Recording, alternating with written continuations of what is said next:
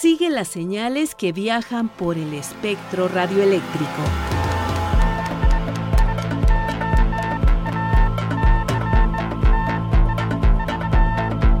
Sintonía libre. Sintonía libre. Un ancho mundo de frecuencias.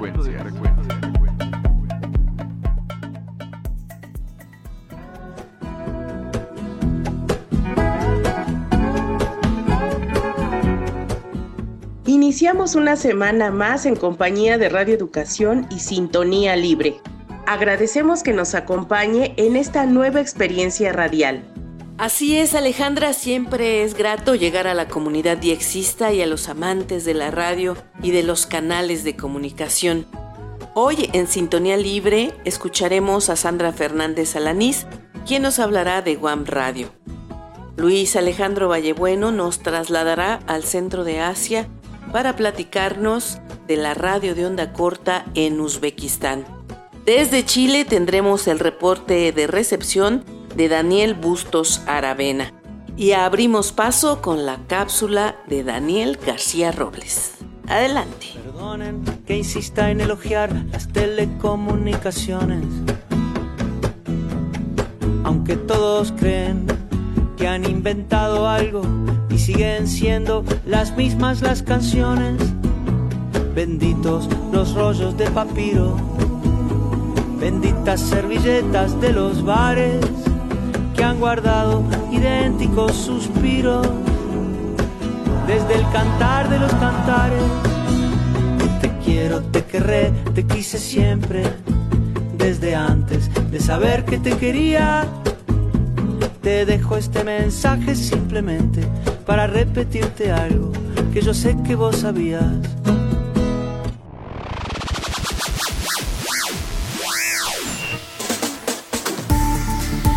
Además del cumplimiento de sus tareas expresas, las radios universitarias en México combaten en los hechos la concentración monopólica de la información y la cultura y abren cauces a la expresión de opiniones de quienes no tienen la oportunidad de hacer oír su voz. Amplían los debates generando diálogos siempre con un enfoque propositivo y positivo sobre asuntos interesantes que atañen a la sociedad. Su diversidad cultural, sus contenidos y producciones alternativas encuentran un espacio que regularmente no se tiene posibilidad de hallar en otro tipo de formatos radiofónicos. Si bien el universo de emisoras universitarias es amplio, el proceso de actualización tecnológica ha sido lento. El paso hacia el uso de redes sociales como Twitter y Facebook ha sido rápido, pues la mayoría tiene una cuenta en esas plataformas, no obstante, el podcast no ha sido adoptado y explotado totalmente por las radios mexicanas. Una de las razones posiblemente tiene que ver con la falta de conocimiento de las plataformas y sus ventajas. Sin embargo, es una de las mejores estrategias que se están utilizando en otros países, tanto para la educación como para temas especializados como la ciencia.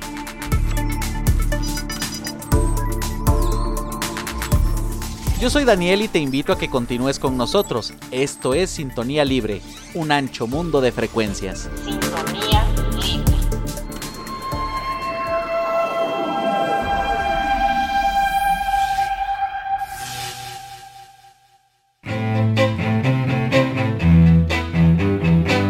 Personajes de la radio, la televisión y del mundo de la red. Anécdotas y curiosidades. La entrevista.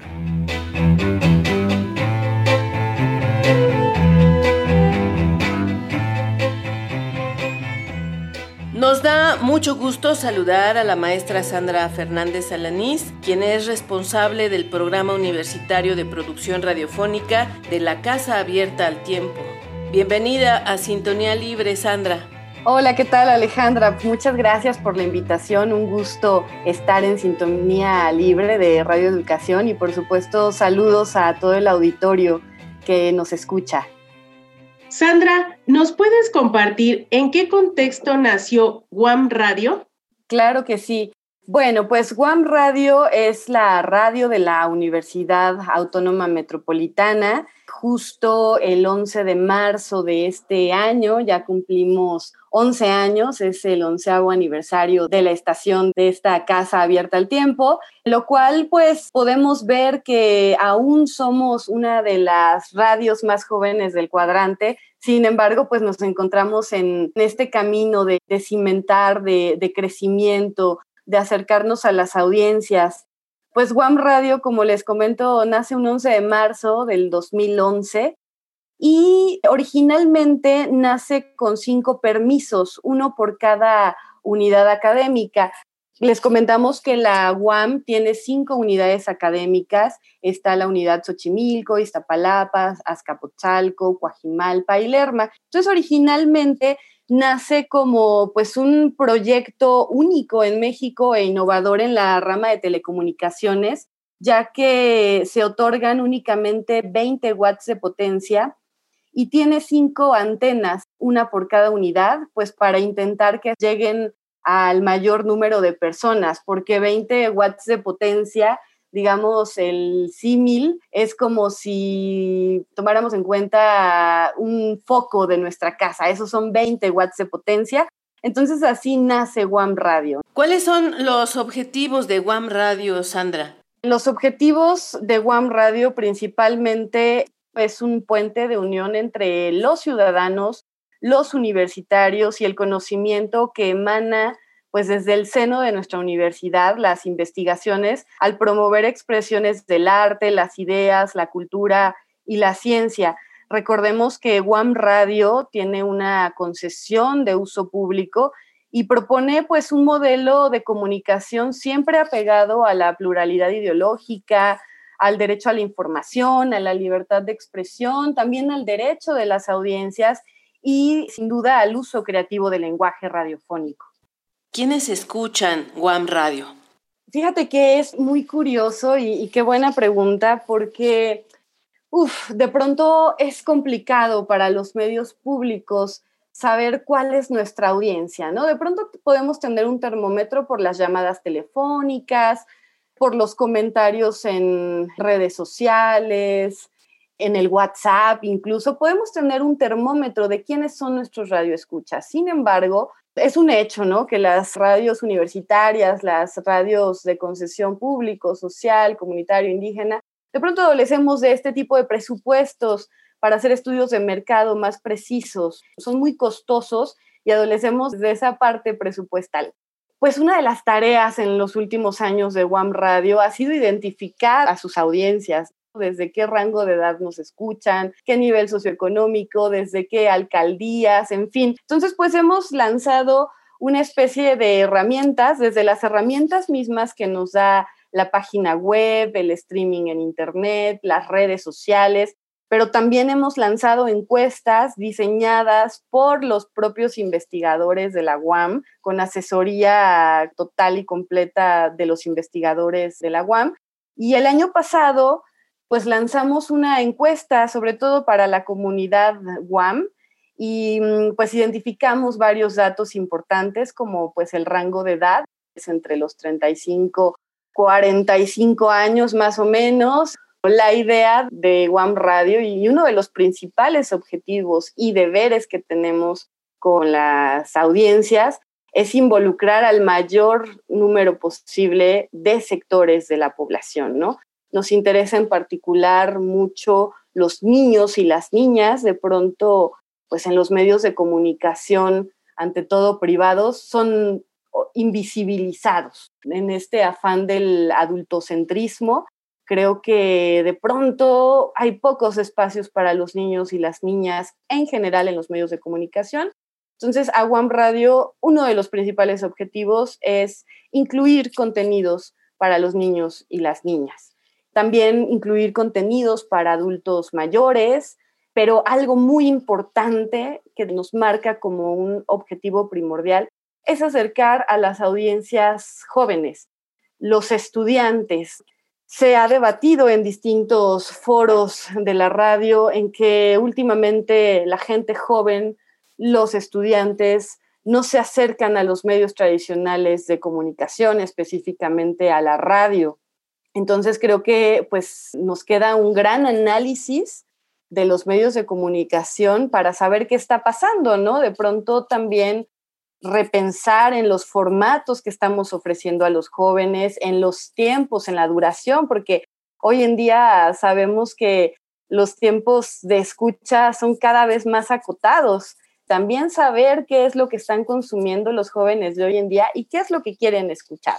Es decir, que la audiencia en cierto modo actúe como prosumidores de contenidos que ellos mismos nos digan a los medios qué es lo que quieren escuchar y de pronto también nosotros como productores, pues en cierto modo voltear el micrófono y emitir consultas a nuestra audiencia sobre los contenidos que quieren escuchar en los medios de comunicación, de acuerdo a sus necesidades políticas, sociales, económicas, en fin, creo que estos son unos de los cuantos objetivos que nos hemos planteado como UAM Radio, ¿no? Como emisora de la Universidad Autónoma Metropolitana. Entonces, las nuevas plataformas en el consumo de los productos que ustedes realizan han ayudado a elevar un poco la audiencia? Así es, Alejandra. De hecho, pues en los últimos años no ha sido una tarea nada fácil porque además pues empezamos con 20 watts de potencia. Afortunadamente en el 2017 el IFT nos autorizó un aumento a 3000 watts, mismos que estamos operando a partir del 2018. Y bueno, es una serie de elementos que nos han permitido sí llevar un crecimiento, a pesar de que somos una radio que nos encontramos entre las más jóvenes del cuadrante, que los recursos siempre son un tanto limitados, la potencia que tenemos aún no logra ser tan competitiva. Son muchos factores. Sin embargo, creo que mm, la planeación, marcarnos objetivos, eh, buscar estrategias para crecimiento, aún faltan muchas cosas por hacer. Hay otros elementos que de pronto no podemos controlar, pero hemos tenido un crecimiento paulatino, un crecimiento que ha costado mucho esfuerzo, pero año con año hemos visto que cada vez alcanzamos a más personas. Y lo más importante es que la audiencia se está acercando a One Radio. Y eso pues nos emociona muchísimo. Por supuesto, Sandra. Quiero retomar un poco esta parte en la que hablas de la pérdida de las audiencias en un sector, sobre todo en los jóvenes, y me imagino que también en los niños, que también mencionaste que hay un interés de parte de esta emisora por atraer ese sector de la población. ¿De qué manera, digamos que ustedes pueden vislumbrar esta problemática que comentabas, siendo una emisora que justo se gesta en un lugar donde está lleno de jóvenes. Sí, por supuesto, pues ha sido todo un reto, porque en estas encuestas que de pronto hemos lanzado o consultas públicas por medio de redes sociales, nos encontramos poca participación de jóvenes, pero poca participación de la misma comunidad de la UAM, ¿no? Es un fenómeno muy curioso porque nos encontramos con que hay personas que no son propias de la comunidad de la UAM, que nos escuchan, que nos siguen, y de pronto pues encontramos una apatía, ¿no? A escuchar la radio de su universidad, pero una apatía que en distintos foros hemos platicado y es algo general en las radios universitarias, incluso en las radios que no son universitarias, que, que tienen concesión de uso público, social, comunitario, indígena, en que mm, cada vez los jóvenes pues ya están inmersos en estas nuevas plataformas on demand, ¿no? Como Netflix, estas nuevas plataformas emergentes en los que pues es contenido finalmente asincrónico. Ellos deciden en qué momento consumir este contenido y no tienen que estar pegados en un horario, como antes se hacía tanto en la radio como en la televisión, tenías que estar atento y pegado a un horario en el que saliera tu programa, si no te lo perdías, ¿no? Ahora pues tiene esas ventajas la tecnología en que podemos consumir una transmisión asincrónica. Sin embargo, creo que también en distintos foros hemos tratado el tema de no tener miedo a renovar los formatos, de no siempre recurrir a los métodos tradicionales, como por ejemplo el método pues más sencillo es la entrevista. Es un modelo muy rico, pero de pronto sobreusado en los medios de comunicación. De pronto pues atrevernos a explorar formatos más concisos, dinámicos, que le hablen a los jóvenes, que finalmente la cultura, la ciencia no están peleados con el entretenimiento. Podemos difundir contenidos de forma amena, entretenida, sin dejar que sean interesantes, que sean culturales, científicos, tecnológicos. De pronto también entrarle un poco a pues las estrategias que utilizan los medios privados de comunicación, los medios comerciales, las estrategias de marketing en redes sociales, no tener miedo en que nos vamos a convertir en una emisora o en un medio de comunicación con fines de lucro por tratar de, implementar este tipo de estrategias, porque finalmente a nosotros nos interesa difundir todo este conocimiento tan vasto, tan interesante y nos interesa que llegue a los sectores de la población. Es muy triste que de pronto,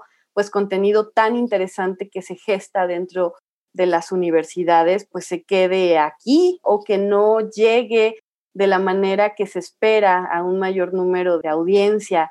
Justo habría que repensar desde los contenidos, los formatos, en ponernos objetivos muy establecidos, sobre todo hacer consultas públicas en todo momento, ¿no? Eh, hacer consultas a la audiencia y decir, ¿te gustó? ¿No te gustó? ¿Cómo puedo mejorar?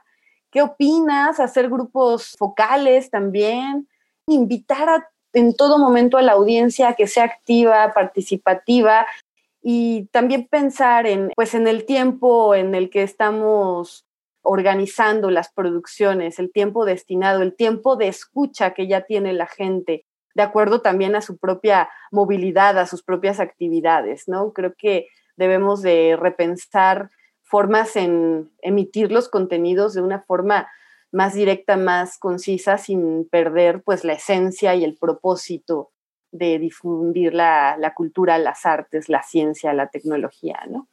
¿Cómo creció para Guam Radio el uso de las plataformas digitales para hacer su trabajo? Bueno, pues el crecimiento ha sido paulatino, pero un crecimiento creo que año con año. Y definitivamente este crecimiento de las plataformas digitales, pues ha sido una ventana muy importante para llegar a nuestras audiencias, para que las audiencias lleguen a WAM Radio, que identifiquen a la estación de la Universidad Autónoma Metropolitana. Inicialmente en esta entrevista les comentaba que hay varios factores, no hay una una fórmula mágica en el que pues, los medios de comunicación tenemos que apegarnos pues, para llegar a nuestros objetivos, para llegar a la audiencia.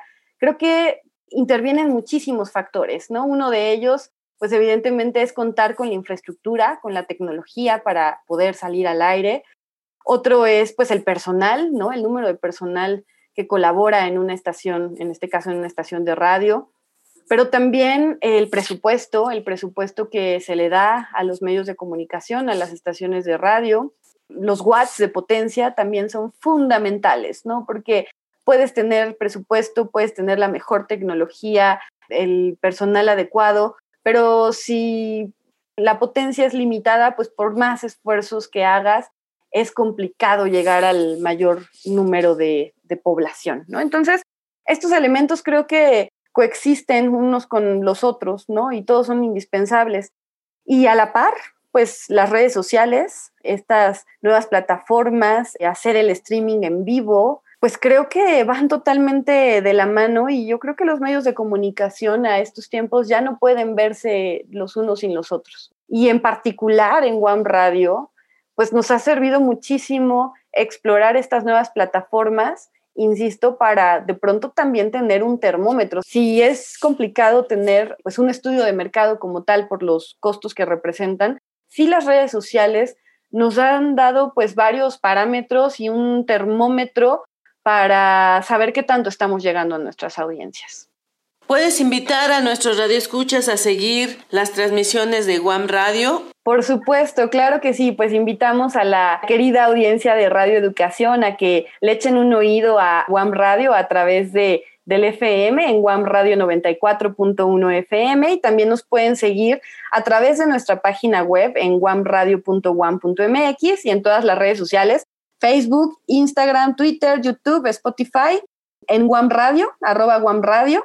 Y también tenemos el WhatsApp 55 56 03 48 05. Repito el WhatsApp 55 56 03 48 05. Y pues bueno, vamos a estar muy gozosos de que nos lleguen sus mensajes, de que eh, compartan su experiencia a la escucha de One Radio y por supuesto que nos hagan llegar todos los comentarios de retroalimentación para nuestra emisora. Muchas gracias, Sandra Fernández Alanís, responsable del programa universitario de producción radiofónica de la Casa Abierta al Tiempo. No, hombre, al contrario, muchas gracias Alejandra Maldonado, Marlene Reyes, muchas gracias por la invitación a Sintonía Libre.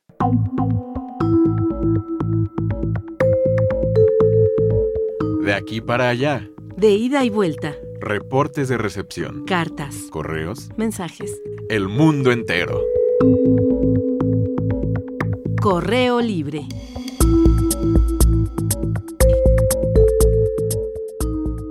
Recibimos comunicación de nuestros radioescuchas. Hoy nos vamos hasta Nueva Imperial, Chile, con Daniel Bustos Aravena. ¿Qué nos dice nuestro amigo radioescucha, Marlene? En su correo, Daniel Bustos Aravena nos dice, Programa Sintonía Libre, queridos amigos, les saludo nuevamente con mucho aprecio a todos los componentes de este interesante programa diexista de mi emisora favorita, el programa Sintonía Libre.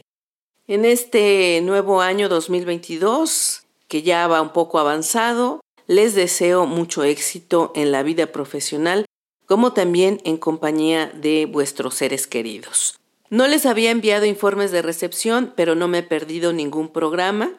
Estaba esperando una ocasión especial de escucharles en onda media y justamente sucedió hoy miércoles 26 de enero de 2022, hora 17.30, hora de México, 20.30, hora de Chile. La frecuencia 1060 kHz, onda media, idioma español, nos reporta un SIMPO de 42323. Utilizó un receptor Kingwood R600 con antena exterior de 15 metros de altura. Nos dice Daniel Bustos Aravena, les envío un archivo MP3 con fragmentos del programa Sintonía Libre para su departamento técnico con el fin de que puedan verificar.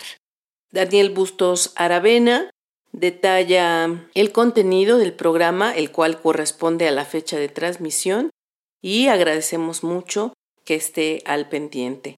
Nos hace un comentario, dice, como pueden escuchar en el audio hubo bastante interferencia, pero a pesar de eso, la transmisión fue audible. Señala que tiempo atrás, en uno de los reportes, le contestamos que era imposible que desde Chile, él hubiera captado la señal de radioeducación a través de la onda media, o sea, del 1060, y nos dice que él lleva 50 años escuchando emisoras de todo el mundo y que este comentario en la respuesta a su QSL le causó un poco de pena, pero también coraje, y que por eso demoró un poco en enviar otra vez un informe. Sin más, y en espera de vuestras noticias y otra QSL para poder demostrar que con paciencia y una buena antena y receptor, todo se puede. Sin más, con abrazo a la distancia a todos los que laboran en reeducación, pero muy especialmente a Alejandra Maldonado, Marlene Reyes, Luis Alejandro Vallebueno y a mi tocayo Daniel García. Será hasta una próxima oportunidad. Atentamente, Daniel Bustos Aravena, de Nueva Imperial Chile, en Sudamérica. Muchísimas gracias, Daniel Bustos Aravena, por tomarte el tiempo, por escucharnos siempre y por hacer la aclaración de que, gracias a tu empeño, puedes captar las señales de onda media. Muchísimas gracias.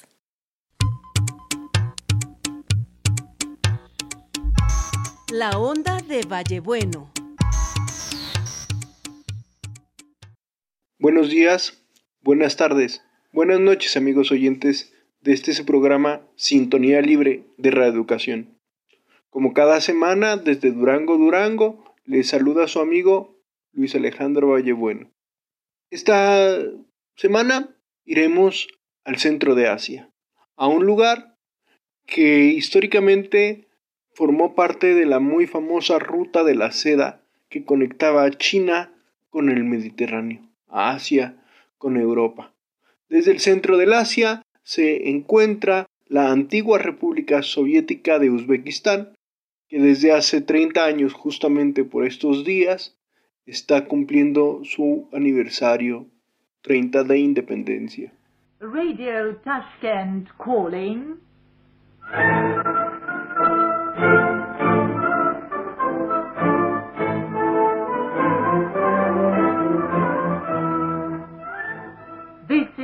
Radio Tashkent broadcasting in the 19 and 25 meter bands on frequencies of 15,115, 15,640, 11,730 and 11,925 kilocycles respectively. Así pues, hoy vamos a hablar de la radio en Uzbekistán en onda corta. Su principal centro transmisor ubicado en la capital Tashkent fue inaugurado en 1958 con 10 transmisores poderosísimos de 200 kilowatts de origen de Alemania Oriental. Esta planta fue renovada en 1979 por iniciativa de la Guerra Fría cuando se inició la guerra soviética contra Afganistán, incorporando una serie de transmisores en onda larga y onda corta de 150 kilowatts de potencia, operando, ya decíamos, en onda larga la frecuencia de 162 kilovatios y esta frecuencia estuvo operativa hasta el año 2002. Radio Tashkent también supo tener un programa, una emisora internacional independiente de Radio Moscú. Radio Tashkent Internacional, fundada en 1982, ya decíamos, en pleno proceso de la guerra de Afganistán y supo transmitir en 12 idiomas, no solamente el ruso y el uzbeco, sino también el kirguís, el uigur y el árabe, que son lenguas propias de la zona de geografía en la que estamos hablando. Este sistema internacional de radio estuvo operativo hasta el primero de abril del año 2004. Esto no significó, sin embargo, el fin de la onda corta en el país. Dada su ubicación especial, ya decíamos, en el centro del Asia, es fácil llegar a la India, a China y Europa desde Tashkent y es por eso que en el año 2011 las empresas radiodifusoras a nivel mundial ven su importancia y se moderniza una vez más el campo de emisoras y antenas con la llegada de dos transmisores Thomson de origen norteamericano de 100 kilowatts. Estos, hay que decir, tienen la capacidad de transmitir en DRM. Además, un parque de antenas muy importante de cortina y dipolo que le garantiza una cobertura regional insuperable. Esto hace que las principales emisoras que contratan servicios en las eh, transmisores de Tashkent sean la NHK de Japón, Transworld Radio, esta emisora religiosa, y la BBC de Londres, además de una serie de emisoras clandestinas para Corea del Norte como pueden ser La Voz Popular y La Voz de los Mártires, así como Radio Afganistán Televisión Internacional y Radio Irán Televisión Internacional, sendas emisoras clandestinas para Afganistán y Persia. Hasta aquí mi recuerdo, mi paso por la radio en Uzbekistán en onda corta que sigue vigente el día de hoy. Un saludo mis amigos y será hasta la próxima semana. Que la sintonía sea libre y las experiencias de escucha compartidas. Te esperamos en nuestra próxima emisión. Así llegamos al final de este programa. Participamos Luis Alejandro Vallebueno, Daniel García, Alejandra Maldonado y Marlene Reyes.